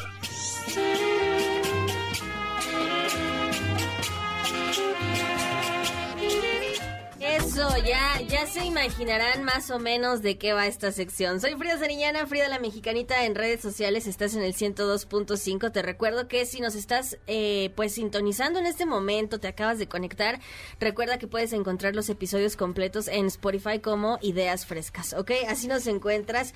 Y bueno, ahora sí, señores, vamos a ver Arturo Silva, bienvenido a Ideas Frescas. Muchas gracias Frida y eh, amigos, compañeros, radioescuchas, público inteligente y conocedor, pues estamos ya de nuevo por aquí. A ver, ¿de qué nos vas a hablar el día de hoy? Pues mira, de historia, porque como siempre a mí lo que me encanta es la historia y vivo en pelea con que la gente entienda que la historia está en todos lados y que va a estar bastante divertida y que no es esta, esta historia cartonada, que no es esta historia de datos y fechas. Entonces vamos a hablar de cómo podemos encontrar datos históricos o cositas de historia en nada y eh, en este gran género que es la salsa y la cumbia. Ok. No sé si les gusta bailar, les gusta... Yo creo que a todos, ¿no? todos. E- e incluso a la gente que no sabe bailar bien, pues ahí se como que se mueve un poquito. por lo menos trae un ritmo, ¿no? Y es súper interesante porque justo toda la música en general es como propia de su circunstancia. Es decir, eh, eh, eh, la cumbia y la salsa se genera por estos ritmos afroantillanos, pero también trae esta, esta idea de, de historia de, de estas comunidades que han estado desde la época colonial pues bastante lastimadas y las canciones son reflejo de esto. Si bien las canciones no podemos decir que es como un, una fuente histórica, algo que pasó verídico, porque pues se escriben en, en 1970, en el 80, sí traen un- toda una tradición de, de que su abuelita les contaba, de que su mamá les contaba, de, de- de toda esta tradición oral y este se reflejan to- todo su pasado se puede reflejar en estas canciones. Y escogí algunas canciones para que la gente pueda eh, eh, volver a ver estas bueno volver a escuchar perdón estas salsas estas cumbias de otra manera. Exacto. ¿no? y además de todo pues puedan puedan ver que, que aunque estamos bailando y estamos viendo estas cosas eh, realmente traen traen un trasfondo bastante interesante que incluso ahí pueden encontrar la historia y para que vean que la historia no nada más es aburrida pues se, se den cuenta que en la pista de baile pues pueden encontrar pueden encontrar también estas historias ¿no? A ver, pues, ¿qué te parece si vamos con la primera canción? vale A ver, preséntala. ¿Qué vamos a escuchar? se llama eh, el Bavalia perdón del autor Pet del Conde de 1974 Ahí está. Ok, a ver, cuando la gente escuche esta canción, ¿qué es lo que, lo que va a encontrar de historia, Arturo? Pues mira, la canción trata de un niño africano que es separado de su familia, que está en su país natal y se lo, y ahora que las, eh, los piratas o españoles, portugueses, lo sacan de su tierra y se lo traen a América a trabajar a unas haciendas tanto de algodón, de, de azúcar, de cacao. Eso realmente pasaba, ¿no? Casi toda la, la población afro- eh, afrodescendiente pues vino de esclavo, vino, vino, vino como esclavos desde el sur de Estados Unidos hasta Argentina actualmente, pues lo- la comunidad afrodescendiente tuvo estos problemas, eran desarraigados desde su, de sus tierras, de sus países, de sus lugares natales, y aquí venían. ¿Por qué llegaban aquí? Porque eh, resistían mucho más, los españoles trajeron bastantes enfermedades, la comunidad indígena se debilitó y ellos les funcionaban perfectamente para poder trabajar en, eh, en estas largas jornadas, ¿no? Y entonces lo que retrata esta canción justo es eso, ¿no? Es algo tristísimo, digo, el ritmo está medio guapachoso, pero la canción es, es bastante fuerte porque está hablando de un niño que, que, que se lo quitan a sus padres, ¿no? Y se vende. Y es todo este mercado de esclavos que existió pues prácticamente eh, en toda la época colonial, ¿no? En estos 300 años de ocupación española. Que, que, que cuando uno se pone a pensar en los documentos hemos encontrado, ¿no? La niña de 6 años se vendió, los compraron por tantos reales y es impactante, ¿no? O sea, pensamos que es un documento, pero realmente están hablando de personas que aunque, insisto, en la música no, no sucedió, pues eso no quiere decir que no hayan pasado historias que son anexas, ¿no? Y Claro. entonces, pues eso es, no sé qué piensen, a mí la verdad me impacta demasiado y además encontrar en una canción y más donde se baila. Sí, es que creo que hay veces que bailamos, bailamos, cantamos, pero no sabemos ni lo que estamos haciendo, bailando, y entonces es importante a veces detenernos, ¿no? Porque es muy interesante. ¿Te parece si pasamos a la segunda? Por supuesto, este es un clásico. Es un clásico, todo el mundo la debe de haber escuchado y bailado. Este se llama La Rebelión de José Arroyo y dice así. Aquí producer ya está bailando y toda la cosa. Esta sí, fíjate que sí sabía, ¿eh? Y no porque yo investigara, sino que una vez yo aquí cantando dije, ay Dios mío, que estoy cantando. Es, es la cumbia y la salsa prácticamente de todos los historiadores. Sí, ¿no? sí. Eh, es, es también muy fuerte porque una vez que se traían a los esclavos de, de África, pues aquí los ponían, como les decía, en las plantaciones, en los campos eh, de mayordomos en general, pero eran muy explotados, eran maltratados y bueno, lo que cuenta la canción justo es una rebelión. La canción se llama Rebelión, como después de tantos maltratos y de tantos abusos, pues la gente obviamente se cansaba y, y- y se rebelaba, ¿no? Y aunque volvemos a lo mismo, la canción no es una fuente realmente histórica. Sí sucedió en 1570, aquí en, bueno, en, la- en donde es actualmente Veracruz, había un, un personaje que se llama Gaspar Yanga, que justo era un esclavo negro y se rebeló y se fue al- a la selva y las autoridades novohispanas estaban alarmadas porque bajaba y robaba en las haciendas y agarraba los carretones y fueron perseguidos durante mucho tiempo, casi 30, casi 40 años y al final eh, no pudieron contra él y es algo muy interesante porque fundó un pueblito de todos los esclavos que se lograban escapar. Eh, está ahí por Córdoba, por este, por Perote, por toda esa zona de Veracruz. Eh, y esta historia es muy interesante, prácticamente nadie la conoce. Incluso creo que hay un grupo de reggae que se, que se llama Yanga, y de ahí viene el nombre, ¿no? De cómo estas personas pues rompían con ese yugo y cómo realmente se rebelaban y estaban en contra y al final pues solo les, solo, solo les quedaba la selva para poder escapar y pues fíjense, ¿no? O sea, como la canción, aunque no, no tiene esa, esa rigurosi- rigurosidad histórica, pues sí nos está contando historias que llegaron a suceder, ¿no?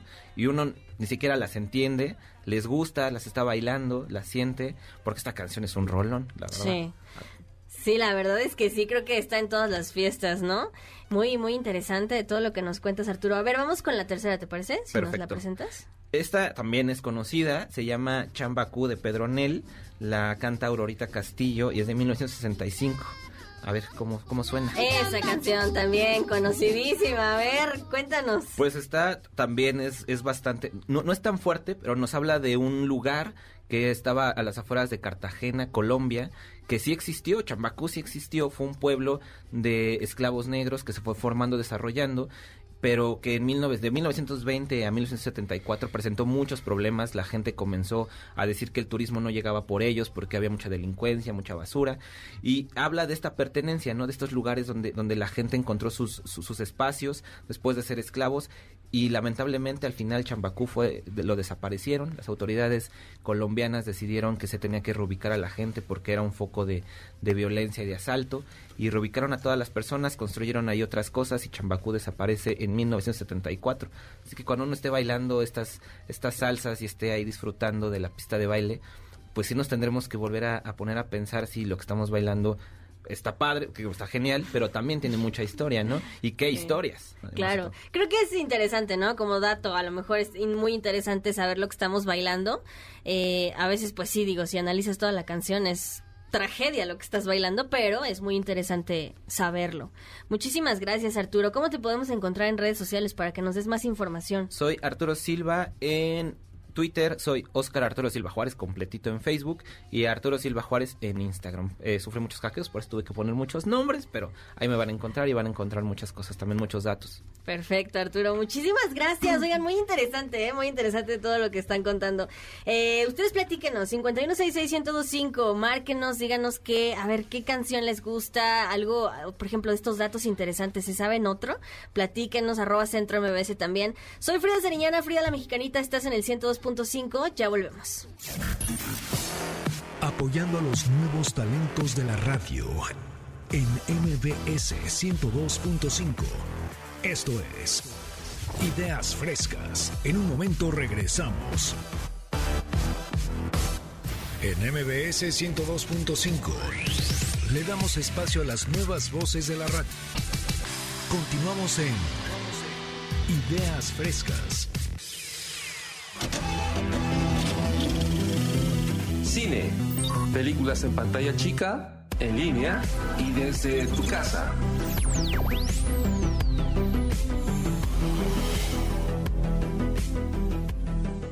Continuamos en el 102.5, soy Frida Sariñana, Frida la Mexicanita en redes sociales. Oigan, a ver, tenemos boletos, el último pase, ¿qué les parece? Un pase doble para José el Soñador el 4 de junio a las 5 de la tarde en Centro Cultural Teatro 1. ¿Cómo te lo llevas? Márcanos en este momento a los teléfonos en cabina 5166125 y dinos quién va a ser José en esta ocasión. Así de fácil, 5166125. Eh, dinos quién va a interpretar a José y te llevas tu pase doble para José el Soñador este 4 de junio a las 5 de la tarde en el Centro Cultural Teatro 1. ¿Listo?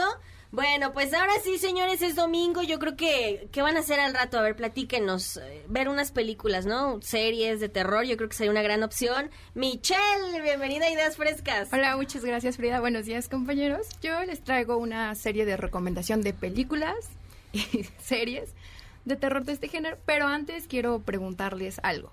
¿Ustedes son creyentes de cosas paranormales o han sido víctimas de alguna cosa sobrenatural? Sí, el producer dice que sí. Dice que si tráiganle el banquito. A ver, Tello, ¿tú? A mí una vez un fantasma me nalgueó. Eso se llama exnovia. Arturo, Manolo, ¿ustedes? Yo no, la verdad, nunca me ha pasado nada. Yo tampoco y le huyo a los, a los sustos, así que no. Paso, no te gustan paso, las películas de terror. Paso totalmente. Para ustedes sí, sí, les gustan las sí. películas. Sí, sí, sí. Bueno, No, yo no. pues. Tampoco. No, te tienen que gustar. A ver. Yo, yo les, tra- les traigo una serie, esta recomendación. Es una miniserie que se llama Ju-On. Es una serie japonesa que, pues, está basada en una leyenda de Japón. Y esta comienza así. Era un experto, pues, en cosas paranormales, tipo, tipo periodista, Ajá. como Carlos Trejo, pero este sí profesional, que está en búsqueda de una casa que le ha llegado información que es una persona, pues, bueno, que es una casa muy... Se me fue la onda. Tenebrosa. Muy Está tenebrosa. maldita. Sí, está ¿no? maldita esta casa. Entonces él quiere escribir un libro. Está en búsqueda de esta casa. La encuentra. Y en esta, pues, lugar pasaron cosas muy trágicas. Para introducirlos un poco al primer capítulo, en este lugar, pues, se muda una familia de recién casados que está en espera de un bebé. Todo parece ser como muy normal, la familia es bonita. Se supone que el lugar era como muy cálido, pues familiar. Pero los celos del esposo terminan enloqueciéndolo, al punto de llegar a cometer una tragedia que es pues matar a la esposa, porque él creía que la- lo estaba engañando y que el hijo que esperaba ella era de pues de otro. La mata y entierra pues el cuerpo del bebé en esa casa, haciendo ahí la maldición de este lugar. Y es por eso que se toma como de referencia la leyenda japonesa que dice que si en una casa han pasado como violencia o homicidios en el lugar, pues la casa se vuelve maldita porque empieza a guardar esta ira de las personas. Claro. Y cualquier persona que llegue a habitar a este pues inmueble, que o queda loco o la muerte. Es una serie pues corta, sí es muy cruda, por eso digo, no es para corazones sensibles, porque el cine japonés es como muy fuerte en comparación del cine hollywoodense. Pero si no tienen nada que hacer este fin de semana, pues esa serie la pueden disfrutar, pero eso sí, les advierto que no van a poder dormir en la noche. Tiene seis capítulos y cada uno dura aproximadamente media hora. Está, está cortita. Y la siguiente recomendación que les traigo, creo que todos hemos tenido estas pesadillas. Una ya sea por comer mucho o por ver este tipo de películas que no nos deja dormir. Y esta es la película que se llama Last Night in Soho o La Última Noche en el Soho. Esta es más reciente, es del año pasado, o sea, apenas, y es de terror psicológico. Comienza con una joven llamada Eloise que siempre ha soñado con ser diseñadora de modas, como lo era su mamá, pero lamentablemente pues a ella le pasan como muchas cosas en su niñez, una de ellas la mamá se suicida, hecho que marca la infancia de esta pequeña y hace que termine viendo pues el fantasma de su madre en los espejos ocasionalmente. Pero su deseo de ser diseñadora la lleva pues a buscar una escuela, logra entrar y se muda a Londres. Los días parecen ser como muy buenos, muy tranquilos, la escuela le gusta mucho, las clases son súper interesantes y las compañeras pues al principio parecen ser muy amigables, pero todo esto cambia porque empiezan como estas rivalidades de por qué esta chava pues se viste de esta forma o por qué ella es como más creativa. Entonces empieza como un tipo bullying hacia la niña. Ella harta de este pues maltrato más de su compañera de, de habitación, se pone a buscar un lugar para vivir. Y en este recorrido dentro de esa escuela, pues se encuentra en los pizarrones clásicos de facultades donde pegan como las notitas de se renta departamento, ¿sí? Ujú. Encuentra una nota donde se rentaba una habitación, pero exclusivamente a mujeres y solas, o sea, no, no se permitía como la visita de hombres. Entonces, ella ya harta de la situación de sus compañeras, va en búsqueda de esta pues habitación que está disponible. Cuando llega al lugar, se encuentra con una pues ancianita que aparentemente pues se ve buena persona, el lugar se ve agradable aunque la casa es muy oscura, sin embargo la habitación pues sí tiene como su toque como como muy girly, lo que pues la motiva y dice, ah, pues sí está padre, voy a rentar esta, este lugar, pero a partir de la noche en que ella se muda a eso, eh, esa habitación empiezan a pasar cosas como sobrenaturales. La chava empieza a tener sueños muy vívidos que la transportan a Londres de 1960, donde pues conoce a una joven llamada Sandy, que la lleva, bueno, esta joven llamada Sandy quiere pues ser una, una cantante de un club llamado El Soho, nocturno. Entonces está Ellie pues queda sorprendida de este maravilloso mundo de los años 60 donde pues esta chava es como más extrovertida, súper vanidosa, todos como quieren con ella. Y cuando despierta pues se siente motivada y empieza a diseñar todos los outfits que ve de esa época. Entonces ella ya está como obsesionada de quererse ir a dormir para soñar y pasarse pues a esta onda de los años 60. Pero pues las cosas se vuelven un poco más oscuras porque estos sueños y los espíritus que ve ahí se traspasan a su realidad. Oye, y le empiezan a atormentar. Fíjate, es como, en cierta forma, como hasta metáfora, ¿no? O sea, ¿qué tanto traes a veces los sueños a la realidad? realidad. Pero ya muy loco, o sea, de que traes también aquí espíritus. Ajá, o sea, la chava no pone como un límite y empieza pues ya a creerse como la vida de ella, incluso hasta se pinta igual que la chava, se cambia el color del cabello, o sea, todo empieza a imitar como ella. Ajá. Pero como les digo, se empiezan a poner las cosas como más turbias. La viejita no es como la viejita amorosa que aparentaba y el lugar pues esconde algo pues totalmente terrorífico. ¿Dónde podemos encontrar esta, esta película, Michelle? Esta película la pueden encontrar en páginas de internet o en plataformas de streaming. Ajá. Ahí está. Igual. La serie es totalmente de plataforma de streaming. Ok. Y la siguiente película que les traigo, esta sí a mí me traumó totalmente en mi adolescencia, pero ahorita que la volví a ver, o sea, me gustó, pero sí llega como un punto de que sí te saca como... Sofoca, ¿no? Te... Sí, yo recuerdo que cuando la vi, le hablé a mi mamá así, ven por mí, yo ya no me regreso sola caminando. y eso que vivía a dos cuadras de mi casa, dije, no, no, no.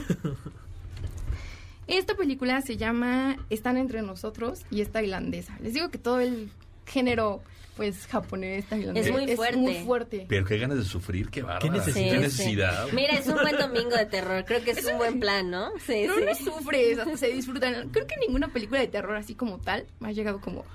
Se llama masoquismo.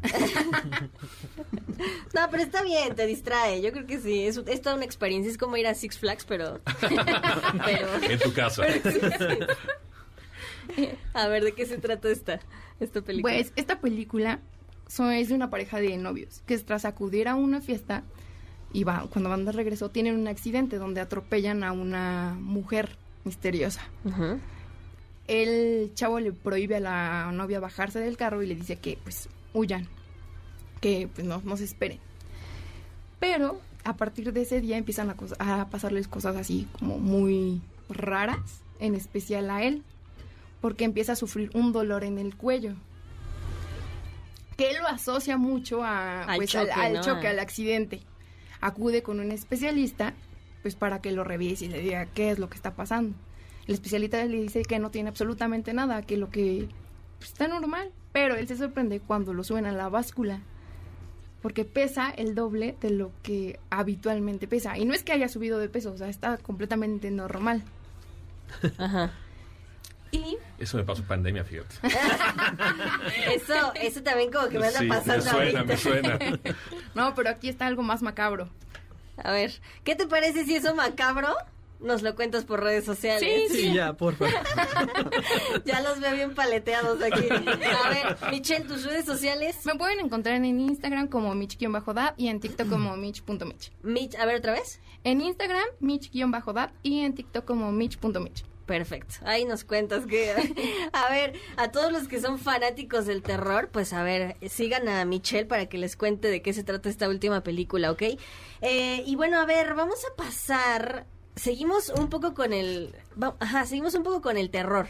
Ajá, seguimos un poco con el terror. Un poco. Un poco. A ver, vamos a ver. Producer, preséntanos el siguiente tema, por favor. Más de mil niños audicionaron para este show. Richard Greenberg, el diseñador del logo de esta serie, fue encargado de hacer Alien, Superman y The Goonies. Los hermanos Duffer platicaron cuatro horas y media con Winona Ryder para interpretar a Joyce. Desde el Upside Down. Stranger Things.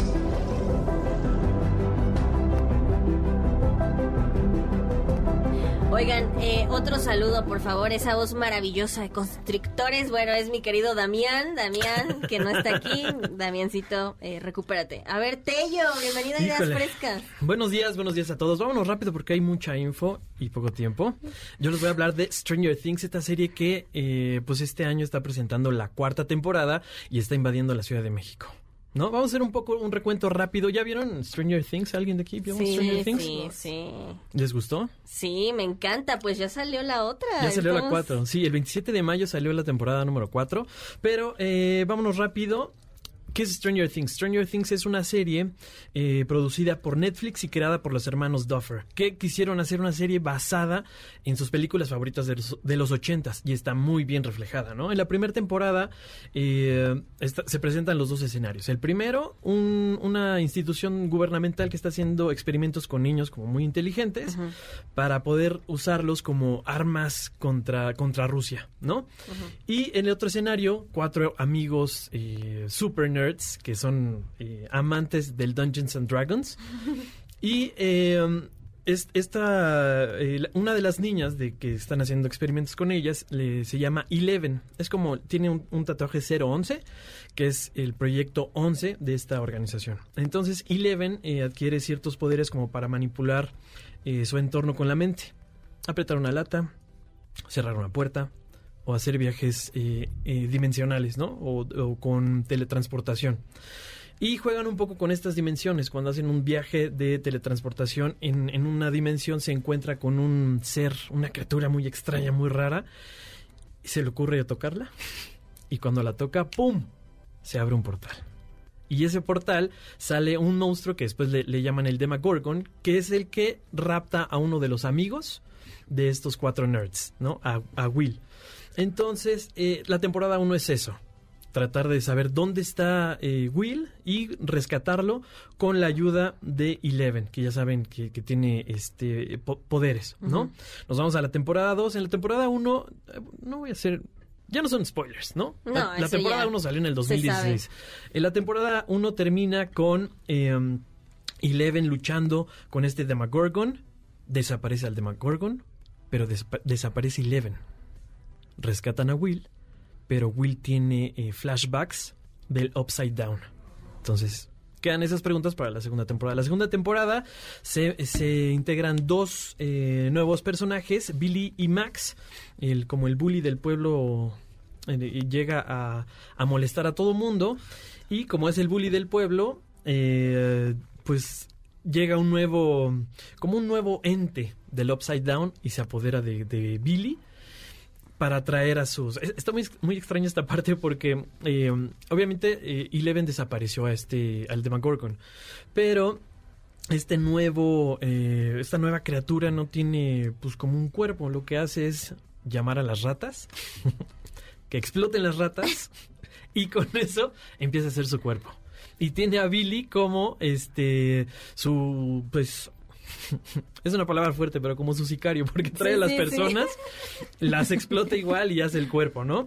Entonces, en esta temporada 2 también sale, eh, es, es como este, este monstruo es como una araña, una araña muy grande. Y eh, pues evi- evidentemente quien salva la serie de la temporada 2 es Eleven.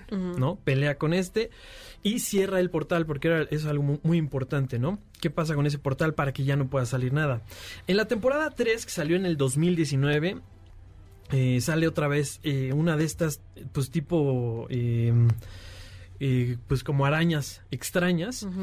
Y eh, en esta temporada 3, eh, Eleven pierde sus poderes. Ya no puede, pues, como contrarrestar los poderes de este, de este portal. Entonces, esa es la, la gran incógnita, ¿no? ¿Qué va a pasar en la temporada 4? El 27 de mayo salió la temporada 4, la primera parte de la temporada 4, episodios del 1 al 7. Y el primero de junio va a salir la segunda temporada, que es el episodio 8 y el episodio 9. Pero hay, hay una plática un poco, un poco rara por, por la duración de los, de los episodios. Están muy largos. Se dice que para una serie va de 20, 30, 35, 45, 50 minutos. Ay, pero ¿cómo los disfrutas? Sí, pero en esta, en esta temporada eh, son capítulos de una hora 20, una hora 30. El último capítulo dura dos horas y media. Y eh, yo les quiero dar un consejo a los fans de, de Stranger Things. Hay un eh, Stranger Fest que se está apoderando de la Ciudad de México. Pueden visitar strangerfest.mx. Del 19 de mayo al 3 de julio van a haber actividades. Del 20 de mayo al 7 de junio va a estar la, la experiencia en Casa Krill, que hay como tres escape rooms. Ya saben que tienen que descifrar este pues acertijos, pero todo está relacionado a Stranger Things. Si, si lo descifran, pueden, pueden escapar. Si no, pues ahí se quedan. Obviamente no, pero bueno. Del, del 4 de junio al 19 de junio va a estar la experiencia Stranger California en el Centro Histórico de la Ciudad de México. ¿Qué es esto? En teoría se va a recrear el eh, Surfer Boy Pizza y el eh, Rinkomania, que es donde en esta temporada eh, van a patinar los niños. Se, se puede- se va a recrear eso del 4 de junio al 19 de junio en el centro histórico. Y eh, del 18 de junio al 3 de julio está la experiencia de regreso a Hawkins, este pueblo ficticio donde se, se desarrolla esta serie. Esto va a ser en reforma. Supuestamente se van a recrear escenarios mm, eh, eh, pues como muy característicos de, de la serie, donde puedes tomarte fotos y tener pues unas experiencias un poco eh, pues extrañas, ¿no? También la última experiencia es de estas tiendas que son rojo y amarillo, como con una X que solo sirve una, una, caja. hay, un, hay uno aquí en Avenida Patriotismo 630 en la colonia Nonoalco. Afuera hay como un camión con maleza seca, como con unas eh, pues, redes, y, en, y adentro de ese camión está el Demagorgon. Pueden irse a tomar una foto con ellos. Está en Avenida Patriotismo 630. Y pues si no me creen, lo pueden checar en strangerfest.mx. Oye, ¿y ¿qué te parece si también nos das tus redes sociales Ah, claro. para... Sí, eh, yo al ratito voy a ir a tomarme la foto. Ajá. Entonces pueden ver en una historia, eh, arroba Tello Godín en Instagram, porque todos somos godines. Sí, ¿No? Sí, sí, al final. Perfecto, Tello. Oye, muy buena información, ¿eh? Eh, Le quiero mandar un saludo a Julieta y Jania y a Iker Rosete. Gracias por sintonizarnos. 102.5. Sigan a Tello Godín. Ahí les va a estar diciendo todo sobre Stranger Things. Ok, estás en el 102.5. Eh, ya volvemos. Los comentarios aquí vertidos son responsabilidad de quien los dice y no necesariamente reflejan el punto de vista de MBS. Apoyando a los nuevos talentos de la radio en MBS 102.5. Esto es Ideas Frescas. En un momento regresamos. En MBS 102.5 le damos espacio a las nuevas voces de la radio. Continuamos en Ideas Frescas. Corazón de condominio o amor a la mexicana. El poliamor y sus temporadas.